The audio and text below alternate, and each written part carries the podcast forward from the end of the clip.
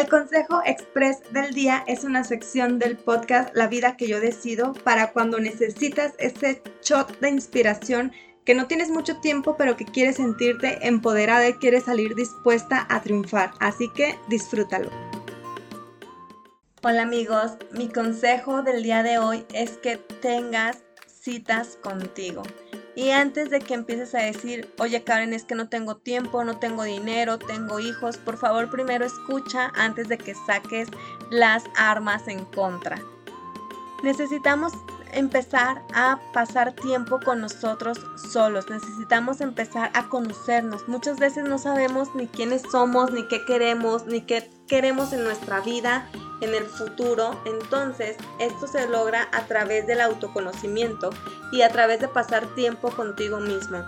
No te estoy pidiendo que tus citas sean siempre salir a comer o salir al cine o salir a comprarte algo. No te estoy pidiendo tampoco que tus citas sean diario o que duren dos o tres horas porque yo sé que muchos tienen otras obligaciones, muchos tienen diferentes actividades que tienen que hacer y no pueden dejarlas de lado. Pero si no tienes una hora a la semana o media hora a la semana para dedicarte a ti, de verdad estás en problemas. ¿Qué significa que no tengas ni una hora a la semana para ti? Que estás viviendo para los demás, para estar sacando actividades de, que, que tienen que ver con los demás y eso no es sano para ti. Debes volverte tu prioridad número uno y conseguir esa hora extra a la semana todos podemos ser creativos, todos podemos alcanzar a sacar esa hora, extraerla, podemos ver qué podemos soltar, tal vez te tengas que levantar más temprano, tal vez debas dejar el celular, tal vez ese día no veas Netflix, o sea, de que hay oportunidades, las hay, y las personas que realmente quieran poner en práctica este consejo van a encontrar el tiempo. ¿Qué tipo de citas puedes tener? Esto va a depender de tu presupuesto, de tu tiempo, pero yo te aconsejo que tengas de diferentes. Como te decía al principio, no te estoy diciendo que salgas todos los días a comer, pero tal vez una vez cada dos meses, cada tres meses, puedas salir a comer a tu restaurante favorito o tal vez puedas ir por una hamburguesa que es como de lo más sencillo o si estás en México por unos tacos o puedes salir simplemente por un café o por un postre. Lo importante es que vayas solo porque así es cuando puedes estar como en mayor diálogo contigo mismo y darte cuenta qué estás pensando, qué estás sintiendo y de preferencia incluso lleva un diario, una libreta donde puedas ir anotando lo que estás sintiendo.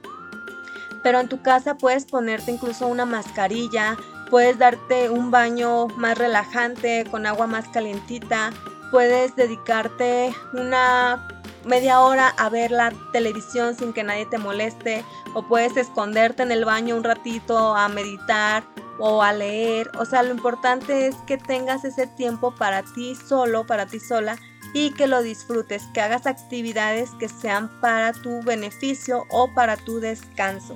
Si quieres ver la televisión una hora, está bien. Si quieres leer una hora, está bien. Pero date esos espacios, date esos momentos y premiate, consiéntete como tú te trates a ti va a ser como las demás personas te traten. Así que presta atención a cómo te estás comportando contigo mismo. Regálate flores, regálate tu vino favorito, regálate aquella blusa que te gustó, aquellos zapatos que te gustaron.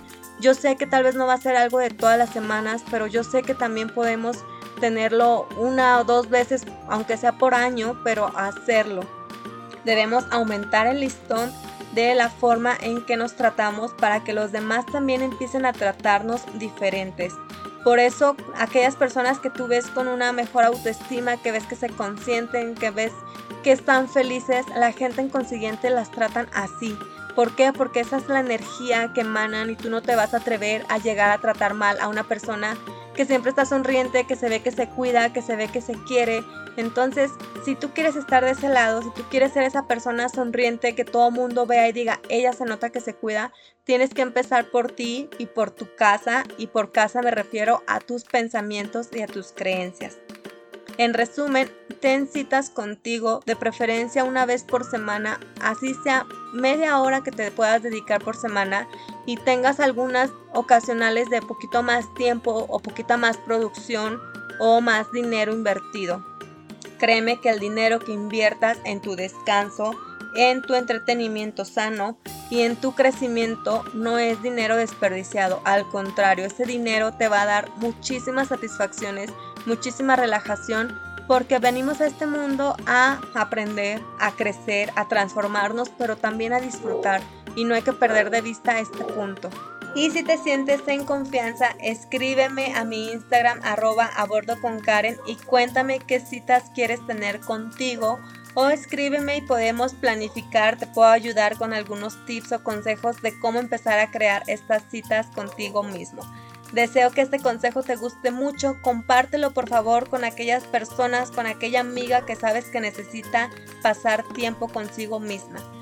Cuídate mucho, ya sabes que te deseo que a donde quiera que vayas triunfes y disfrutes.